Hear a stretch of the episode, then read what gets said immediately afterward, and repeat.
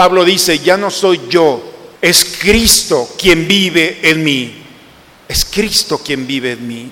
Y cuando Cristo, hermanos, se transforma y nos damos la oportunidad de que sea nuestra vida, entonces te vas a reír de lo que hoy te hace llorar.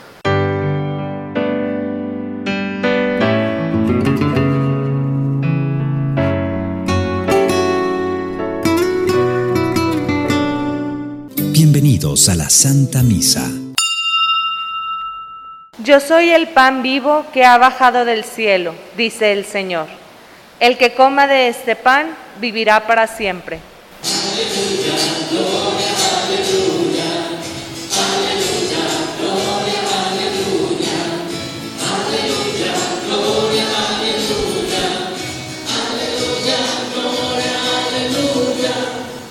El Señor esté con ustedes. Lectura del Santo Evangelio según San Juan.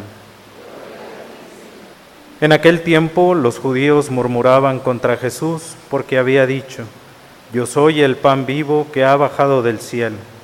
Y decían, ¿no es este Jesús el hijo de José? ¿Acaso no conocemos a su padre y a su madre? ¿Cómo nos dice ahora que ha bajado del cielo? Jesús les respondió, No murmuren, nadie puede venir a mí si no lo atrae el Padre que me ha enviado, y a ese yo lo resucitaré el último día. Está escrito en los profetas, todos serán discípulos de Dios. Todo aquel que escucha al Padre y aprende de Él se acerca a mí. No es que alguien haya visto al Padre fuera de aquel que procede de Dios. Ese sí ha visto al Padre. Yo les aseguro, el que cree en mí tiene vida eterna. Yo soy el pan de la vida. Sus padres comieron el maná en el desierto y sin embargo murieron. Este es el pan que ha bajado del cielo para que quien lo coma no muera. Yo soy el pan vivo que ha bajado del cielo. El que coma de este pan vivirá para siempre. Y el pan que yo les voy a dar es mi carne para que el mundo tenga vida. Palabra del Señor. Hoy tenemos la oportunidad de estar entre nosotros el diácono Enrique Alejandro, quien el día 21 se va a ordenar sacerdote por una comunidad religiosa en Monterrey, comunidad de familia y juventud, conocido como eh, comunidad juvenil eh, te damos la bienvenida. Él está aquí porque su familia, su papá y su mamá que están aquí, la señora Graciela, el señor Manuel, le doy la bienvenida, me da mucho gusto que estén aquí. Eh, viven aquí en San Patricio Plus, entonces, eh, ustedes dicen si nos lo robamos para la parroquia.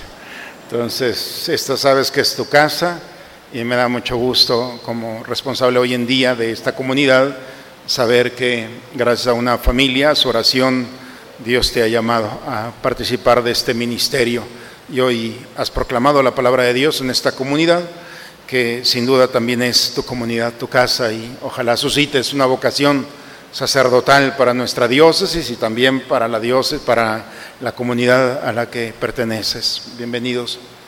Hermanos, hoy las lecturas nos introducen en una realidad humana de la que nadie está exento eh, hemos escuchado a un consentido de Dios, el profeta Elías. Y digo consentido porque es uno de los profetas más grandes del Antiguo Testamento. Los judíos todavía lo están esperando porque subió al cielo y están esperando que venga. Este profeta eh, está en el desierto el día de hoy. Y detrás de él viene un ejército Ahaz, el rey, Jezabel, su esposa, las personas más perversas del Antiguo Testamento vienen atrás de él y lo van a matar. Este hombre va caminando en el desierto y todo está perdido. Es el, el último profeta de Yahvé. Todos han muerto, los han asesinado. Es el único que queda. Y sale huyendo por el desierto sin provisiones el sol, el alimento, todas las condiciones. Llega un momento en el que se mete debajo de un arbusto y el día de hoy hemos escuchado, basta ya Señor, quítame la vida. ¿Cuándo han escuchado que un hombre le diga a Dios, quítame la vida? No estamos hablando de cualquiera, es un hombre el consentido de Dios, es un profeta, es un hombre por el cual Dios ha manifestado su grandeza y su poder. No es cualquiera. Y ese hombre, tomado por Dios para ser su profeta, llega un momento en el que quiere cerrar sus ojos y no abrirlos más. Esta historia, hermanos, es la historia de la humanidad. Como puede ser la historia de cada uno de nosotros. Hoy la gente dice, está en depresión, esta enfermedad que cada día se hace más presente. Está en depresión. ¿Qué significa eso? Que vive una tristeza prolongada, no de día, sino día y noche. Se va consumiendo en una tristeza, en un sinsentido, en un cansancio, en un hastío, en una comunicación desconectada hombres y mujeres, no importa la edad, aún niños que quieren estar todo el día dormidos, no porque están cansados, sino porque no tienen una razón para despertarse. Quienes estudian la depresión dicen que hay tres causas. Una puede ser anatómica, fisiológica, es decir, el mismo cuerpo le falta una sustancia.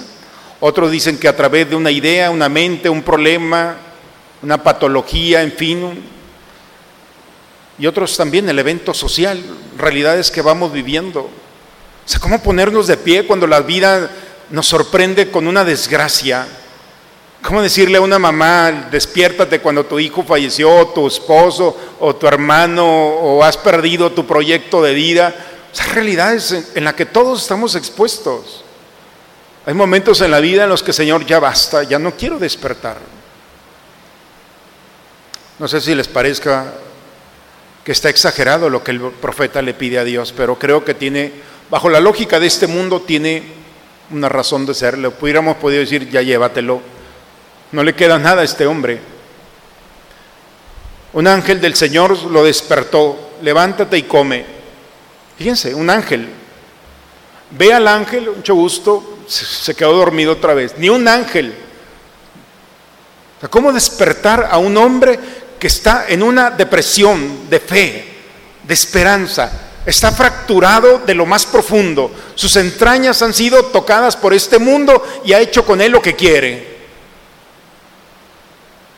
Y por eso le dice a Dios, ya, no quiero vivir. Esa es la derrota del hombre. Un ángel. O sea, cuando a mí me dicen, Padre, venga a ver a una persona que tiene depresión, ¿Qué voy a decir yo? Un ángel no pudo con un profeta. Hay que darnos cuenta que hay realidades humanas que nosotros no tenemos la capacidad de sacarlos de allí. Y lo volvió a despertar y dice que el ángel calentó pan, trigo en unas piedras y al, al fuego le dio alimento.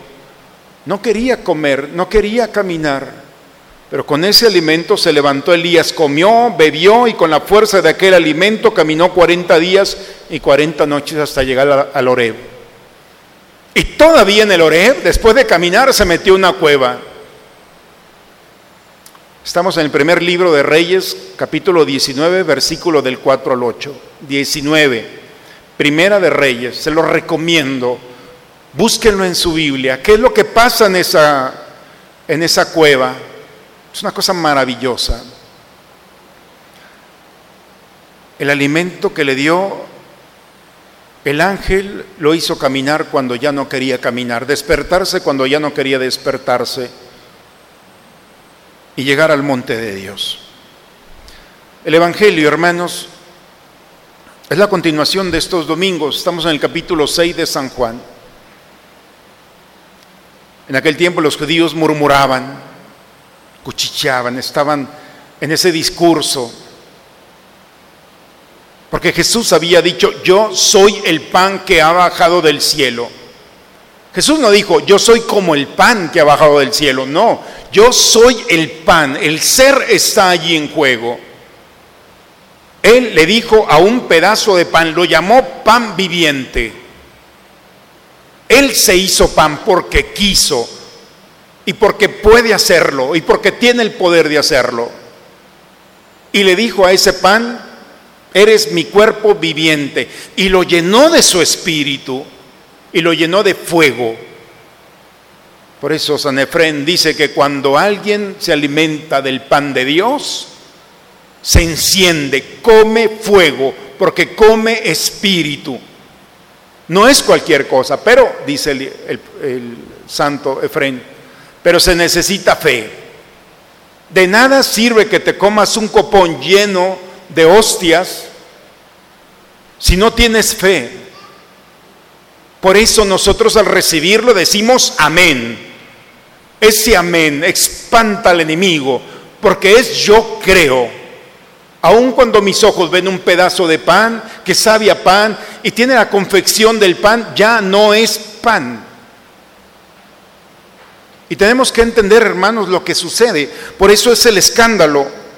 ¿Cómo nos dices que vas bajado del cielo?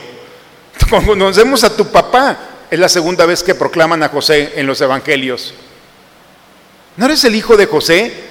¿El carpintero? ¿Tu mamá no es María? Tratan de etiquetar a Jesús. Tú no puedes bajar del cielo. Como le podemos decir a Jesús, tú no puedes estar ahí porque eres un pedazo de pan.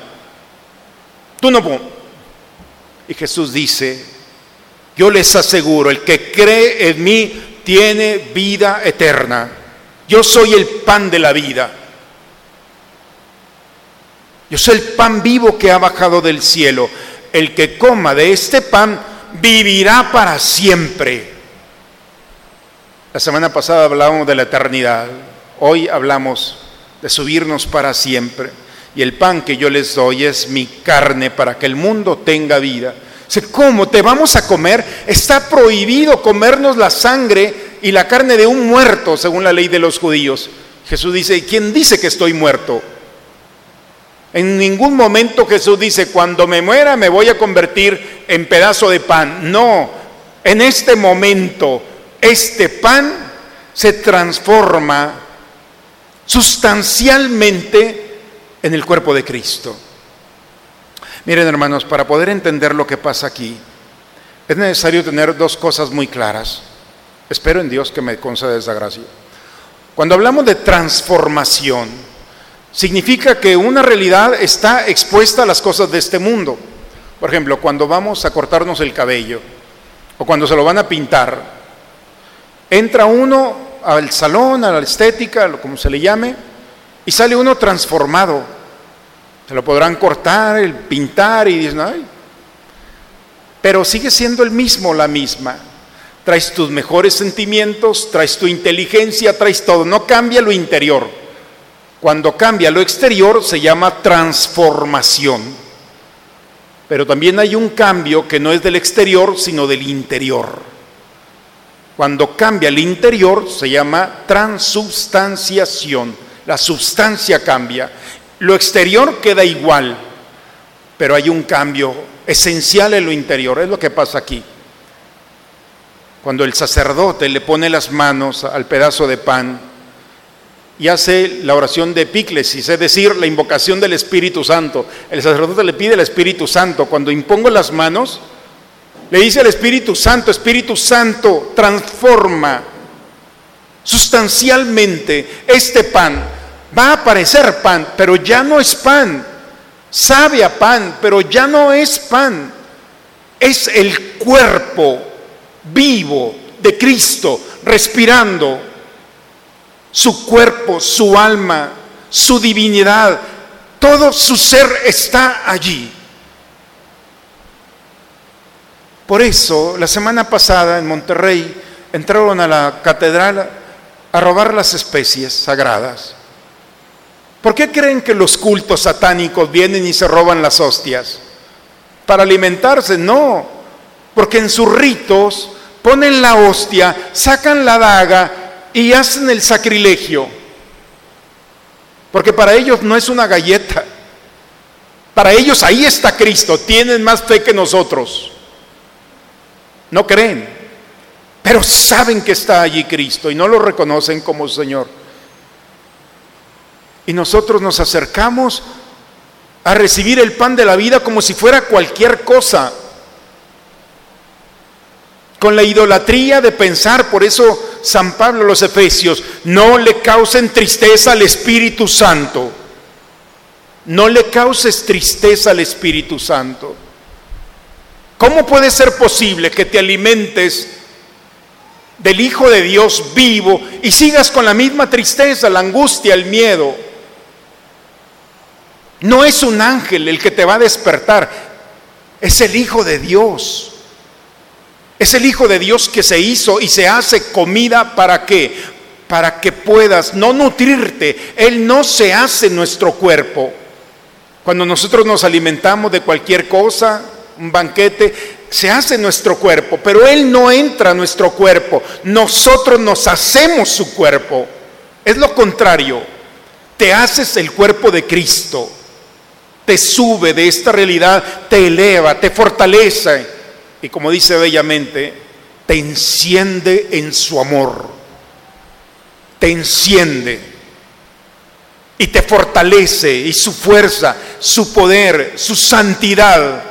Cuando tú ya no te quieres despertar, te vas a despertar porque es el fuego del amor de Dios. Y la idolatría es pensar que el fuego del amor de Dios está al mismo nivel que tu enfermedad, que tu problema y que tus angustias porque no es así. Porque Dios es más grande que toda realidad que vivimos y que viene o que ha pasado. Porque cuando te haces Cristo y te permite decir ese amén, recibiendo el pan de la vida, tienes que decirle a este mundo quién, de quién eres y quién eres.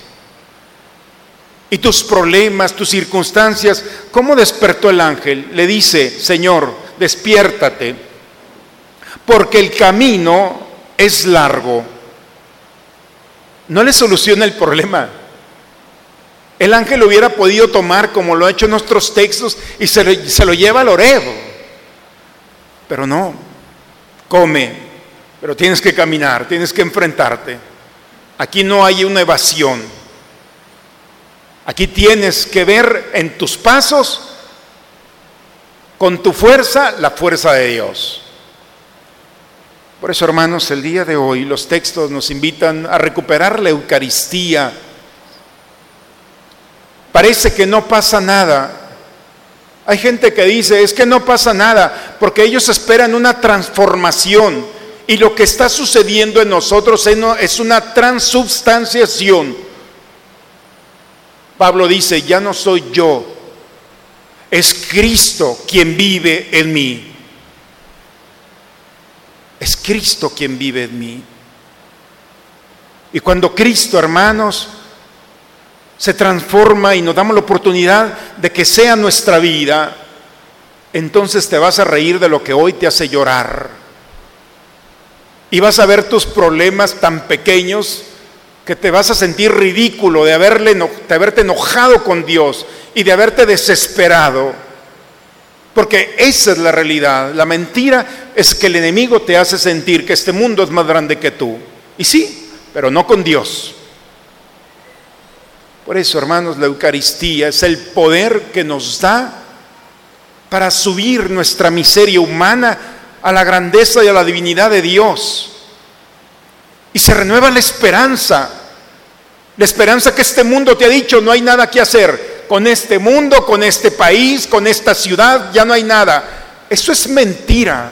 La Eucaristía saca, brota lo mejor de nosotros porque nos perfecciona en el amor, porque te llena de su fuerza, de su poder, de su santidad.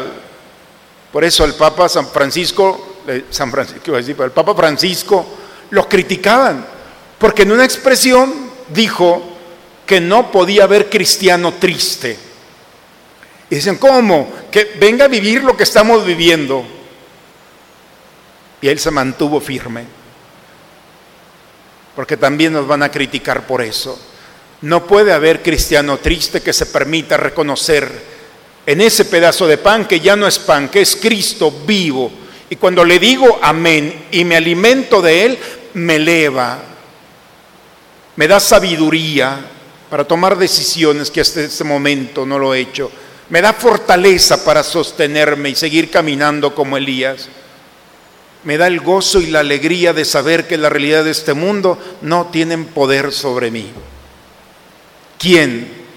reconociendo a Cristo en la Eucaristía, ha sido defraudado. Nadie. Por eso, hermanos, cuando se persigue la iglesia, a lo primero que se van es al altar. Y a los sacerdotes, por supuesto. Es lo que te espera, Manuel. Porque viene la persecución. Porque si no hay altar y no hay sacerdote y no hay manos que le pidan al Espíritu Santo consagradas para que se transforme sustancialmente el cuerpo y la sangre de Cristo, este mundo va a ser lo que quiera con nosotros. Pero cuando recibimos a Cristo Eucaristía, nos mantenemos firmes, aun cuando nuestras fuerzas no pueden. Por eso, hermanos, hoy el Señor nos invita a comerlo. No da lo mismo si lo comes o no lo comes. No da lo mismo si vienes a misa a recibirlo y después no lo recibes. Cuando alguien corta una varita de un árbol, no se seca inmediatamente. Todavía cuando alguien corta una rama de un árbol, germina todavía algunas plantitas, algunas, pero después se seca. Así es, cuando dejamos la Eucaristía parece que no pasa nada. Y puede haber algunos frutos, pero poco a poco se va secando tu esperanza, tu fe, tu caridad, tu amor, tu solidaridad. Y cuando estás seco te quiebras. Y es lo que el mundo quiere. No pasa nada. ¿Sí? Así nos confunde el demonio.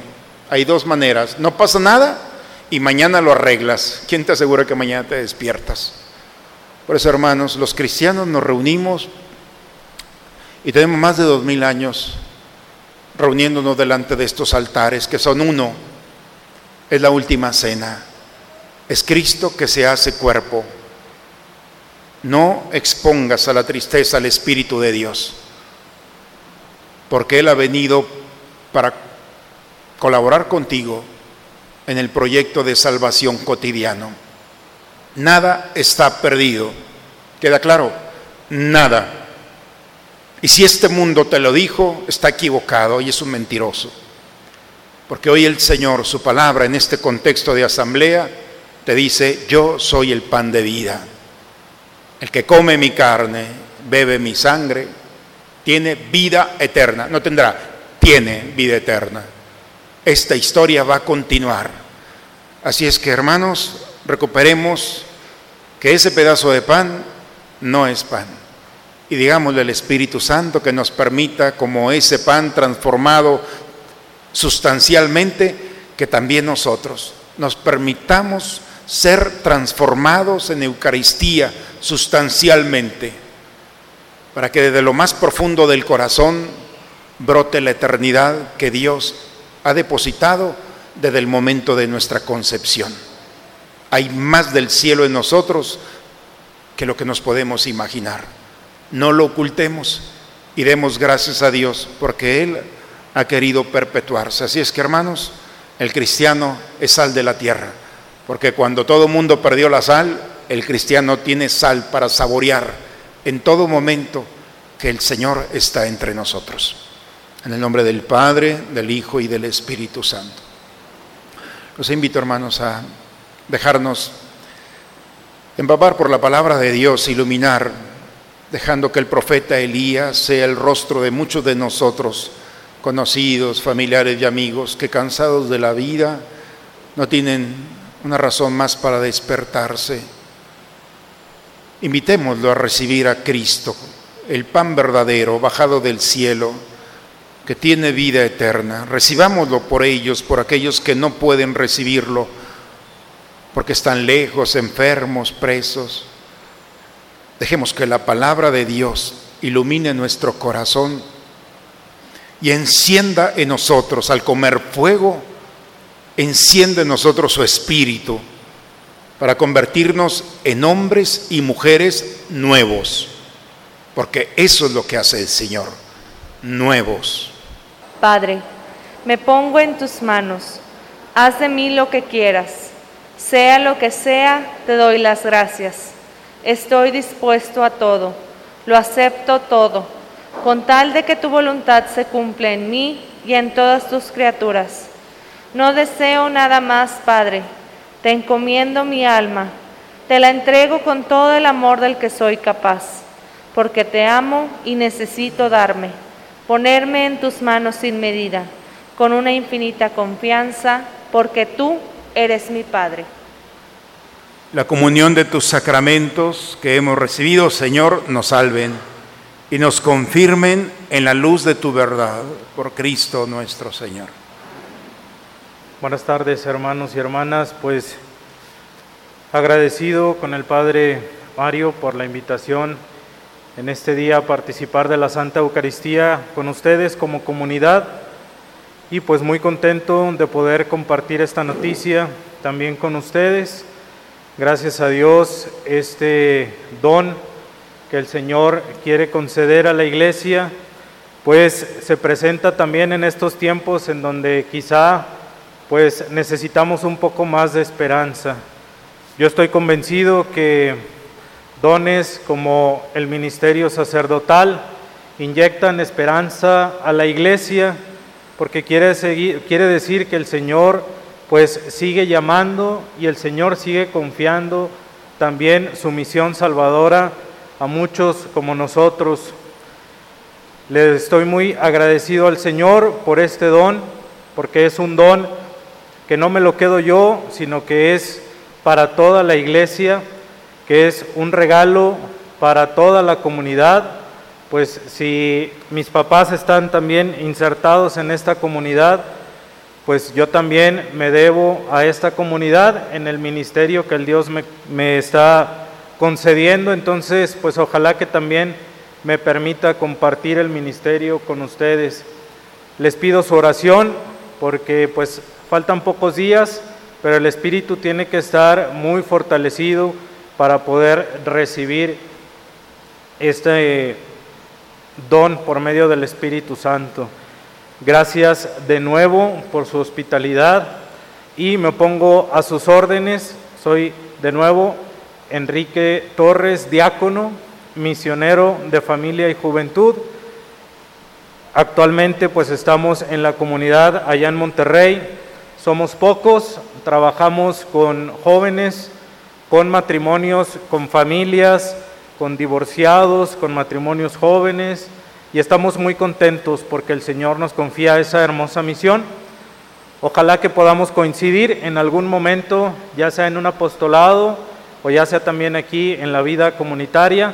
El día de hoy pues me viene acompañando también un hermano de mi comunidad, el hermano Armando Gallegos, que también está consagrado al Señor como misionero de familia y juventud. Entonces pues ambos muy contentos de compartir la Eucaristía con ustedes y muy contentos de estar aquí acompañando al Padre Mario. De nuevo, muchas, muchas gracias y esperamos, espero yo, poder vernos muy pronto.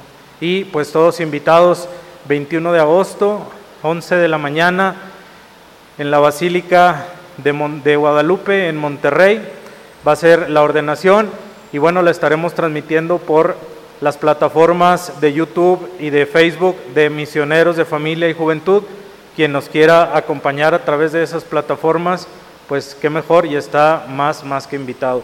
Que Dios los bendiga y que Santa María, Reina de los Apóstoles, pues los cubra siempre con su manto como con su comunidad. Muchas gracias.